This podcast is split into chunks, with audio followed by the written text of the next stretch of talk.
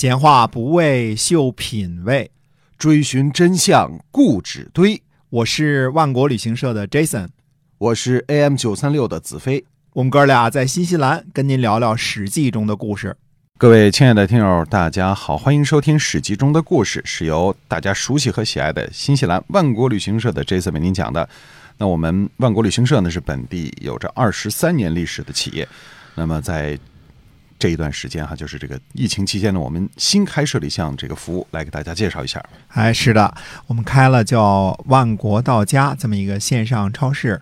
这个超市呢很简单，从中国呢就能购买，支付人民币啊，都是微信支付。嗯啊，然后呢顺丰到家，给您送到家里去。主要是新西兰特产的牛羊肉、海鲜和酒啊，什么这些东西。对啊，就是特别特别新西兰。特别新西兰的 这个啊啊，这个质量特别有保证的哈。是。嗯，哎，那么再说说上次提起来啊，子飞提了一句说就放点屁啊，是牛羊牛羊放屁啊啊，，呃，这不是一个调侃，对于不熟悉新西兰的情况的人来说呢，大家觉得好像这是在开一个不雅的玩笑似的，实际上不是这么回事儿啊。嗯因为什么呢？新西兰的最大的污染就是牛和羊所排泄的气体，嗯、俗话就是放屁，啊，对对吧？那这个事情呢，新西兰呢还要征收一个牛羊放屁税啊还，真的有这么一税啊，有这么一税嗯，这啊不是开玩笑农。民农民都不开心啊，这个。嗯但是这算什么污染？这这算一种污染，因为牛羊吃草啊，它消化之后呢，它是排一些个二氧化碳，会增加这二氧化碳的难度。嗯嗯、那么大家也可以想见到新西兰控制污染到什么地步啊？对所以您绝对相信这儿是很干净的。嗯，新西兰我们这个 promoting 的口口号叫做百分之百纯净新西兰没错啊、啊，绝对可以看到纯净，山是山的样儿，嗯水是水的样儿，对啊，，真的就绝对是清脆啊，它原始特别绿最。干净的样子啊，哈。我们老挤到澳洲说，澳洲绝大部分都是黄色儿的沙子 啊，是吧要？是大沙漠啊。土就就对，除了大分水岭以东有仨城市以外，就就嗯其他大部分地方都是很干旱、很干旱的地方啊。就感觉是新西兰半沙漠的，对新西兰绝对是一点沙漠都没有，对啊，就是真的是天蓝水绿，然后云好玩儿云彩啊，云彩白哈。嗯哎，好的，那么还是接着讲《史记》中的故事啊哎。，再提醒一下大家，比如像像我们这个万国到家的话，您可以搜索一下在微信公在众号在微信，在微微信信里边就搜索“万国到家”，就可以找到我们公众号，然后您点击进去逛逛，或者是跟随我们的这个客服就可以了。对啊询问相关的事情，都是中文的啊，非常简单是啊。您要选择直邮中国的，这样才能给您寄到国内哈哦。，对了，我们有两部分，一部分是本地的，一部分直邮中国的。对啊，嗯，好，那么接着还是说说故事啊。好，说故事。上次我们说了，说说这段时间的战争啊。嗯那么提起邯郸解围之后的战争，基本上都是一边倒的。嗯啊，，秦国占了什么什么地界儿，抢了几个城邑、几个县，嗯呃、唯独公元前二百四十七年的那次呢例外。呃这次战争呢，基本情况呢，以前已经讲过了啊、就是魏公子无忌率领五国联军攻打秦国。那么魏公子无忌呢，在赵国客居十年之后，受到门客的感召，返回魏国，并向天下诸侯发出伐秦的号召。天下诸侯响应，联军呢一直攻打到函谷关，秦军闭关不出。嗯嗯，哎，那么战争的详情是怎么样的呀？我们只是在《史记》的《魏公子列传》当中读到了这次战争，嗯记载说呢，公子率五国之兵破秦军于河外，走蒙敖，就是蒙敖被打的逃跑了。嗯啊、然后呢，联军乘胜追击，追逐秦兵至函谷关，秦兵不敢出战。一共就这么几句话的记载嗯。至于战争的细节如何呢，就不得而知了。那其实这么看，也就是说，如果东方这些诸侯他真正联合起来，未必就打不过秦国哈。哎，是这样的。呃，问题就出在“如果”这俩字儿。虽然没有资料，我们还是可以试图分析一下这个战争双方彼此的情况。第一呢，我们说是兵力情况。上回我们说过啊，燕国伐赵可以出动四十万，四十万兵马？。嗯赵国长平之战呢，也损失了四十五万人。可见，由于战国以来荒地开垦和人口增长的情况，各国的兵源呢都有所增加。以常理来估算呢，魏国、赵国、楚国这三个国家呢，各自拥有四十万左右的常规军配置呢，应该是不成问题的。嗯因为最近赵国呢损失惨重，可能只有二十万左右的战斗力强的军队，而楚国可能有五十万家，嗯、所以如果魏公子无忌号召力很强呢，赵、魏、楚三国各自出兵十万的可能是有的。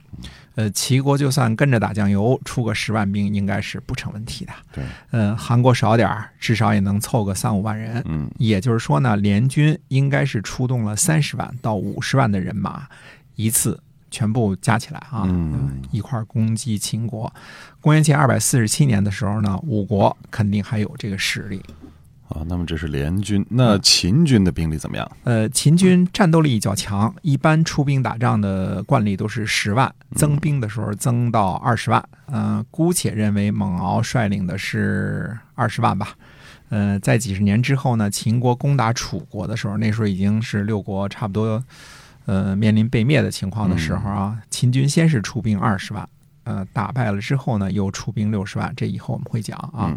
呃，二十年之后，呃，秦国在这二十年之间呢，呃，可是相当的发展和壮大的。呃，那那时候能够拥有八十万的兵力，我们不妨认为呢，在公元前二百四十七年的时候，秦国可以调动的兵力应该是六十万或者六十万以上。嗯，那按道理来说，这个秦国的总兵力也不少啊。是的，但是别忘了，秦国占领的国土面积越来越大，各个军事要冲都需要派人把守。用今天的话来说呢，就是战线拉得越来越长，所以可以用于实战的兵力呢未必有那样多。所以，呃，秦兵呢战斗力强，联军呢兵多，呃，战斗力稍弱，呃，可是这样的话呢，大体双方的实力呢大约是相等吧。嗯嗯。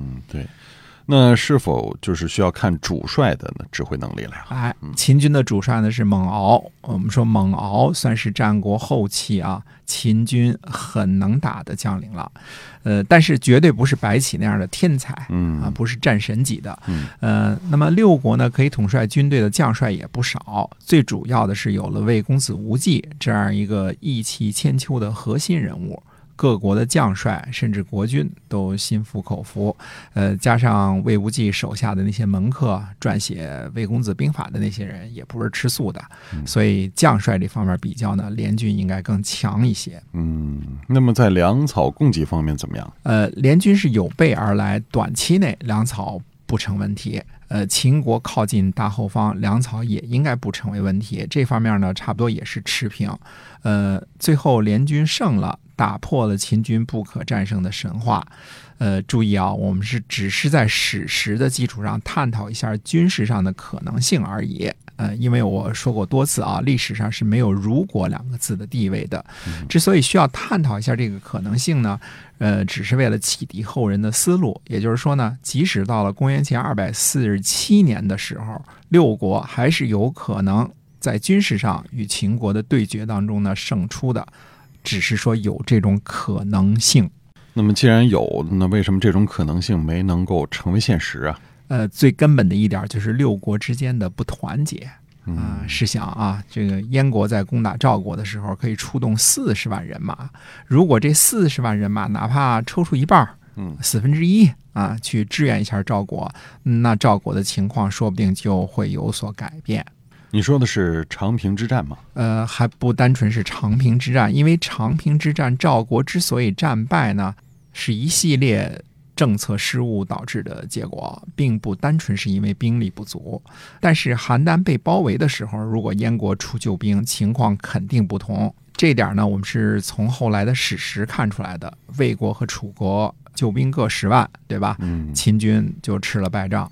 就算长平之战赵国的失败有其必然性，也不代表最后六国失败有其必然性。因为一次单独的战争或者战役的成败，它不能够决定整个历史的潮流。呃，除了军事之外呢，还有其他的因素。即便是军事上呢，也还有很多其他的偶然性。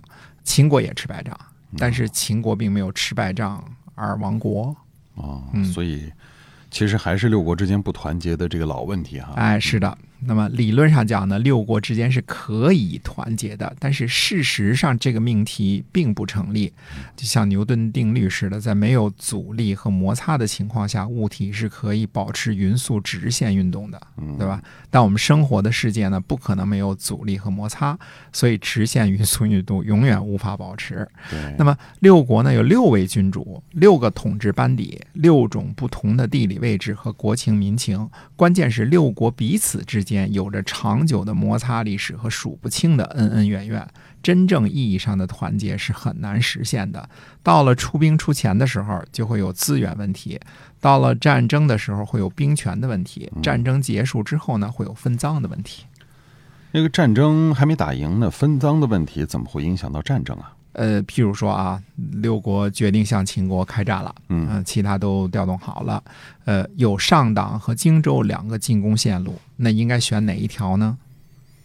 哦，所以要是楚国的话，肯定是先打荆州，嗯因为这是楚国的老巢，老。家嘛，哎，老家是在这儿哈。啊，而这个韩赵魏呢，肯定是倾向于上党，这里离他们比较近嘛，是吧？是啊嗯嗯，所以这就是分赃问题有可能影响战争进程的一个例子嘛，对对吧？？嗯呃，再说兵权问题，这次战役当中呢，魏公子无忌掌握了兵权，可以调动五国的联军跟秦国开战。那这个背后的原因是为了什么呢？因为魏无忌的名声好，哎，是的，魏无忌呢，宁可得罪自己的国君哥哥，也要夺了晋鄙的军权，救援邯郸，嗯证明这个人怎么样啊？义气千秋，对对吧？嗯别国的君主呢，把军队指挥权交给他，放心，因为这人讲义气，不会哎做对不起别人的事儿，是对吧？这是嗯最重要的。那还有呢，就是魏无忌一贯的合纵思想，他早就认识到了，对秦国呢，只能联合起来动拳头，绥靖是没有出路的。嗯，这一点呢，也渐渐的被不同国家的君主呢认识的越来越深刻了。可是说白了呢，还是因为各国呢都被秦国狠狠的揍过，呃，被逼着团结在一起的。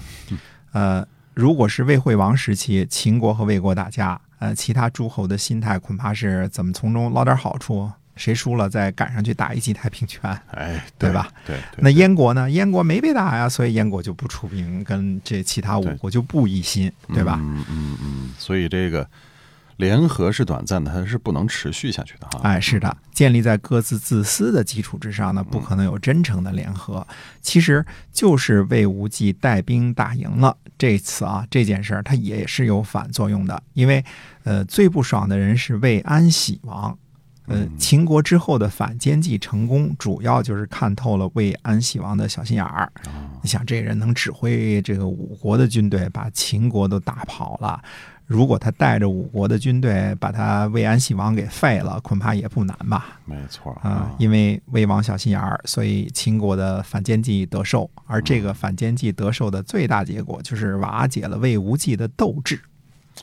所以魏无忌在这之后就没什么作为了，是吧？啊，是的，因为想有作为的话，实际上也没有出路嘛。上面国君猜忌你，对吧？对，动不动就给你放点儿穿点小鞋儿，嗯你怎么玩儿啊？没法玩了。玩不下去这个事情又不能投靠别国，呃，名声就不好了，对吧？对，呃，又没有实际的权利，嗯、在猜忌之中呢，当然是不好了。最后就整天喝醉了酒，找找小妞儿，嗯，啊、找妹妹，嗯、那还能有什么作为啊？沉迷放纵了哈。哎嗯呃，四年之后呢，酒色伤身，人就完了。嗯，呃，其实这种禁酒色呀，这也是一种自我保护。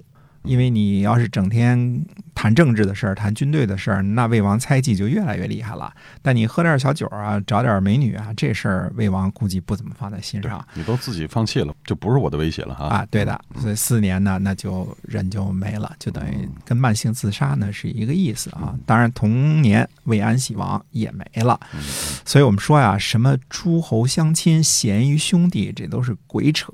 呃，整个战国期间就没有发生过这种事儿嗯啊、就是就是诸侯相亲、贤于兄弟，诸侯不互撕就就是已经是很不错的结局了。都是自私自利的哈，站在自个儿的立场上。哎，对的。那么，呃，关于战争呢和这段时间其他的事儿呢，那么还是选择下回跟大家分解。好的，那么感谢大家的收听，也希望呢喜欢我们的节目可以分享、订阅，然后多加评论，同时请记得万国到家给您提供新西兰最优质的产品。您可以在微信公众号里搜索一下“万国到家”，然后选择“直邮中国”。好，我们今天节目就在这儿跟您说再见了，下期再会。再会。